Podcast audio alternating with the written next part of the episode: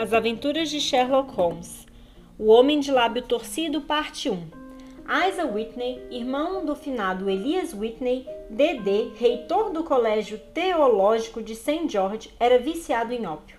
Adquirira o hábito, pelo que eu soube, a partir de um incidente tolo, quando estava na universidade. Tendo lido a descrição de De Quincey de seus sonhos e sensações, misturar o tabaco com um láudano, numa tentativa de produzir os mesmos efeitos.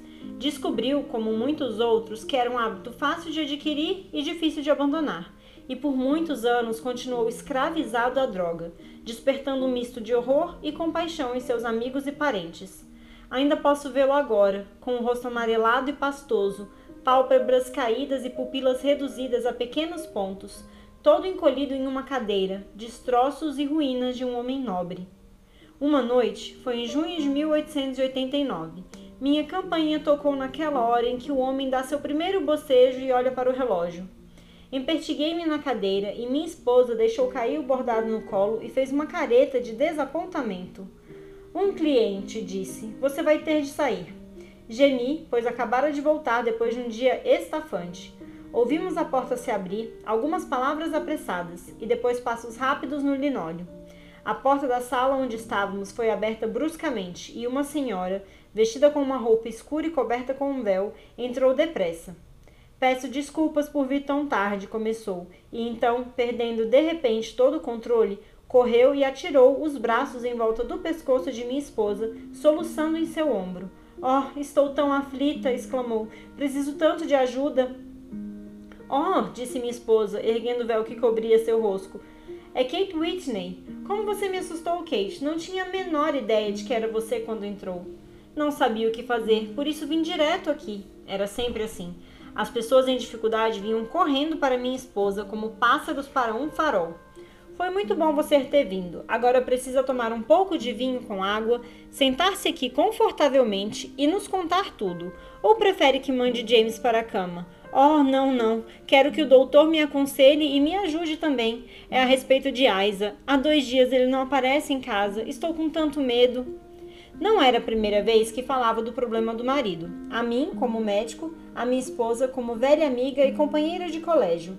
Procuramos acalmá-la e confortá-la, buscando palavras apropriadas. Sabia onde estava o marido? Será que conseguiríamos trazê-lo de volta? Parecia que sim. Tinha uma informação segura de que, ultimamente, quando sentia necessidade, ele usava uma casa de ópio no extremo leste da cidade. Até então, suas orgias haviam sido limitadas a um dia e voltava sempre, contorcendo-se em espasmos e totalmente ao quebrado à noite.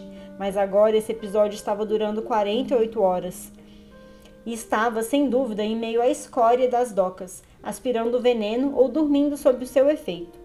Era ali que seria encontrado, tinha certeza, no Bar de Ouro, em Upper Swindman Lane. Mas o que deveria fazer? Como podia ela, uma mulher jovem e tímida, entrar num lugar desses e arrancar o marido dos desordeiros que o cercavam? Aí estava a questão. E naturalmente só havia uma saída. Será que eu não poderia acompanhá-la até esse lugar? E pensando bem, por que era preciso que ela fosse até lá? Eu era médico de Whitney e, como tal, tinha certa influência sobre ele. Seria melhor que eu fosse sozinho. Dei-lhe minha palavra de que o mandaria para casa em um carro de aluguel dentro de duas horas se ele estivesse realmente no endereço que me dera. E assim, em dez minutos, deixei minha poltrona confortável e minha sala alegre e me vi em um carro de aluguel, numa missão estranha, como me pareceu na ocasião, embora só o futuro pudesse demonstrar como seria estranha. Não encontrei nenhuma dificuldade na primeira etapa de minha aventura. Upper Swindman Lane é um beco sórdido, escondido atrás dos armazéns das docas que se alinham ao longo da margem norte do rio, a leste da ponta, ponte de Londres. Entre uma loja de roupas baratas e uma taberna, descendo degraus íngremes que desapareceriam num vão negro como a boca de uma caverna, encontrei o antro que o procurava. Mandei o carro me esperar, desci os degraus, gastos no meio pelo tráfego contínuo de pés bêbados e a luz de uma lâmpada a óleo colocada sobre a porta. Achei a fechadura e entrei em um quarto de teto baixo, longo e estreito, cheio da fumaça parda e espessa do ópio, e com beliches de madeira junto às paredes, como o castelo de proa de um navio de emigrantes. Através da penumbra, podia-se vislumbrar com dificuldade corpos deitados em poses fantasticamente estranhas, ombros encolhidos, joelhos dobrados, cabeças jogadas para trás e queixos apontando para o teto e, aqui e ali, um olho escuro e embaçado virando para o recém-chegado. Dentro das negras sombras brilhavam pequenos círculos vermelhos, ora vivos, ora fracos, à medida que o veneno ardia ou ia se apagando no bojo dos cachimbos de metal. A maioria estava silenciosa, mas alguns resmungavam para si mesmos e outros falavam entre si em voz baixa e monótona. A conversa vindo em rojões de repente e terminando em silêncio. Cada um balbuciando seus próprios pensamentos e não prestando atenção às palavras do vizinho. Lá no fundo havia um fogareiro com carvão em brasa, junto ao qual estava sentado um velho alto e magro em um banquinho de três pés, com o queixo apoiado nas mãos e os cotovelos descansando nos joelhos, contemplando o fogo. Quando entrei, um empregado malaio de tez escura correu para mim com um cachimbo e uma dose da droga, apontando para uma cama vazia. Obrigada. Não vim para ficar, disse. Há um amigo meu aqui, o Sr. Isaac Whitney, e quero falar com ele. Houve um movimento e uma exclamação à minha direita, e, tentando vencer a penumbra, vi Whitney, pálido, abatido e sujo, olhando fixamente para mim. Meu Deus, é Watson, disse. Estava em petição de miséria, com todos os nervos em espasmo. Diga-me, diga Watson, que horas são? Quase 23 horas. De que dia? Sexta-feira, 19 de junho. Céus, pensei que fosse quarta-feira. É quarta-feira, eu sei. Por que está me assustando assim? Escondeu o rosto nos braços e começou a soluçar. Estou lhe dizendo que é sexta-feira, homem. Sua mulher está à sua espera há dois dias. Devia estar envergonhado de si mesmo. E estou. Mas você está errado, Watson. Estou aqui há apenas algumas horas. Três cachimbos, quatro, não me lembro quantos. Mas vou para casa com você. Não quero amedrontar Kate. Pobre Kate. Dê minha mão. Você está de carro? Sim, tenho um à espera. Então vou nele. Mas devo alguma coisa aqui. Veja quanto devo, Watson. Não estou bem. Não posso fazer nada sozinho. Desci a passagem estreita entre as duas fileiras de sonhadores prendendo a respiração para não inspirar os vapores nocivos da droga, procurando o gerente. Ao passar pelo homem alto que estava sentado junto ao fogareiro, senti que puxavam minha manga e uma voz baixa murmurou: Passe por mim e depois olhe para trás. As palavras soaram bem distintas em meu ouvido. Olhei para baixo. Só podiam ter vindo do velho ao meu lado, mas ele estava sentado como antes, completamente morto, curvo pela idade, com um cachimbo de ópio pendurado nos joelhos como se tivesse caído dos dedos subitamente frouxos. Dei dois passos à frente e virei. Foi preciso todo o meu autocontrole para evitar que desse um grito de espanto. Virara de costas de modo que ninguém podia vê-lo, a não ser eu. Sua forma se enchera, as rugas haviam desaparecido, os olhos embaçados haviam recuperado seu brilho, e lá, sentado junto ao fogo e rindo da minha surpresa, estava ninguém menos que Sherlock Holmes. Fez um discreto sinal para que me aproximasse e, no mesmo instante, ao virar o rosto para os outros mais uma vez, voltou a ser um velho senil. Holmes, exclamei, o que está fazendo neste antro? Fale o mais baixo possível, respondeu. Tenho ouvidos excelentes. Se quiser ter a bondade de se livrar de seu amigo dopado, eu ficaria muito contente de ter uma conversa com você. Tem um cabriolé lá fora. Então, por favor, mande-o para casa nesse carro. Pode confiar nele, pois parece arrasado demais para se meter em encrencas.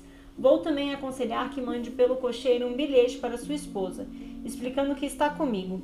Espere lá fora. Sairei em cinco minutos. Era muito difícil recusar qualquer coisa a Sherlock Holmes, pois seus pedidos eram sempre muito precisos e apresentados com um ar tranquilo de domínio. Mas achei que, depois que Whitney estivesse dentro do carro, minha missão estaria praticamente cumprida. Quanto ao resto, não poderia querer coisa melhor que me associar a meu amigo em uma dessas aventuras singulares, que eram a condição normal de sua existência. Em poucos minutos escrevi meu bilhete, paguei a conta de Whitney, levei-o até o carro, que vi desaparecer na escuridão. Em pouco tempo, uma figura decrépita saiu do antro de ópio e eu desci a rua ao lado de Sherlock Holmes. Por duas ruas ele arrastou os pés, com as costas curvadas e cambaleando. Então, olhando rapidamente em volta, endireitou-se e deu uma boa gargalhada. Suponho, Watson, disse, que está imaginando que acrescentei o vício de fumar ópio às injeções de cocaína e todas as outras fraquezas sobre as quais você vive me dando sua opinião médica. Realmente fiquei espantado de encontrar você ali. Não mais espantado do que eu de ver você. Vim procurar um amigo. E eu, um inimigo. Um inimigo? Sim, um de meus inimigos naturais. Ou, devo dizer, minha presa natural. Em resumo, Watson, estou no meio de uma investigação realmente notável e esperava encontrar algum indício nas digressões incoerentes desses bêbados, como já fiz antes. Se fosse reconhecido naquele antro, minha vida não valeria um tostão, pois usei-o muitas vezes para meus próprios objetivos, e o bandido do Eurasiano, que é o gerente, jurou vingar-se de mim. Há um alçapão nos fundos do prédio, perto da esquina da Paul's Wharf, que poderia contar estranhas histórias do que se passou por ele em Noite Sem Lua. O que? Quer dizer corpos? Sim, corpos, Watson. Seríamos homens ricos se tivéssemos mil libras para cada pobre diabo que foi liquidado naquele antro. É a armadilha assassina mais sórdida de toda a margem do rio e temo que Neville Sinclair tenha entrado lá para não sair mais. Nosso cabriolé deveria estar aqui. Pôs os dois dedos indicadores entre os dentes e deu um assovio agudo, um sinal que foi respondido por um assovio semelhante à distância, seguindo em poucos instantes pelo ruído de rodas e de cascos de cavalo. Bem, Watson, disse Holmes, quando a pequena carruagem surgiu da escuridão, com dois focos dourados de luz amarela das lanternas laterais. Você vem comigo, não? Se é que posso ajudá-lo, ora, um companheiro de confiança é sempre útil, e um historiador mais ainda. Meu quarto no Cedars tem duas camas. Cedars? Sim, é a casa do Sr. Sinclair. Estou hospedado lá enquanto faço essa investigação. Onde é a casa? Em Kent, perto de Lee. Temos uma viagem de 11 quilômetros à nossa frente. Mas estou completamente no escuro. Claro que está. Vai saber de tudo daqui a pouco. Suba aqui. Está bem, John. Não vamos precisar de você. Aqui está meia coroa. Fique à minha espera amanhã por volta das 11 horas. Solte o cavalo. Até logo mais, então. Fustigou o cavalo com o chicote e lá fomos nós, correndo por uma série infinita de ruas sombrias e desertas, que aos poucos se alargaram, até que voamos por uma ponte larga sobre o rio enlameado que corria preguiçosamente lá embaixo. Diante de nós estendia-se outra selva de cimento e tijolos, cujo silêncio era quebrado apenas pelos passos regulares e pesados do policial de guarda ou as canções e gritos de algum grupo tardio de pândegos. Nuvens altas, levadas pelo vento, deslizavam lentamente pelo céu e uma ou duas estrelas brilhavam suavemente aqui e ali nas brechas das nuvens. Holmes conduzia a carruagem em silêncio, com o queixo encostado no peito e a aparência de um homem imerso em seus pensamentos enquanto estava sentado ao seu lado, curioso para saber o que seria essa nova busca que parecia exigir tanto de seus poderes, mas temendo interromper a corrente de seus pensamentos. Já havíamos percorrido vários quilômetros e chegávamos à orla da faixa de casas suburbanas quando ele se sacudiu, encolheu os ombros e acendeu o cachimbo com ar de quem se convenceu de que estava fazendo o melhor que podia. Você tem um grande dom do silêncio, Watson, comentou. Isso faz de você um companheiro precioso. Eu que o diga, é maravilhoso para mim ter alguém com quem falar, pois meus pensamentos não são nada agradáveis. Estava pensando no que vou dizer para essa boa mulher hoje à noite quando for me receber à porta. Está esquecendo que não sei nada sobre o assunto. Só vou ter tempo de lhe contar os fatos antes de chegarmos ali. Parece absurdamente simples, mas não sei porquê, não consigo nada em que me basear.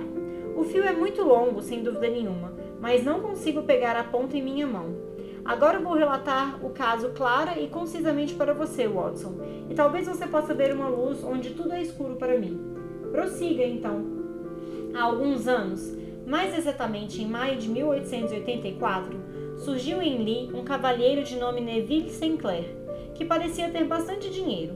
Comprou uma casa grande, arrumou maravilhosamente o terreno e, de modo geral, vivia em grande estilo. Pouco a pouco fez amizades na vizinhança e, em 1887, casou-se com a filha de um cervejeiro do local, com a qual teve dois filhos. Não tinha nenhuma ocupação, mas tinha interesses em várias companhias e ia à cidade em geral pela manhã, voltando no trem das 5 e 14 da tarde da rua Carnion. O Sr. Sinclair tem atualmente 37 anos e é um homem de hábitos moderados, um bom marido, pai muito afetuoso e popular com todos que o conhecem. Devo acrescentar que suas dívidas totais no momento são 88 libras e tem 220 libras depositadas no Banco Capital em Counties. Portanto, não há nenhuma razão para se pensar que possa ter qualquer preocupação com dinheiro.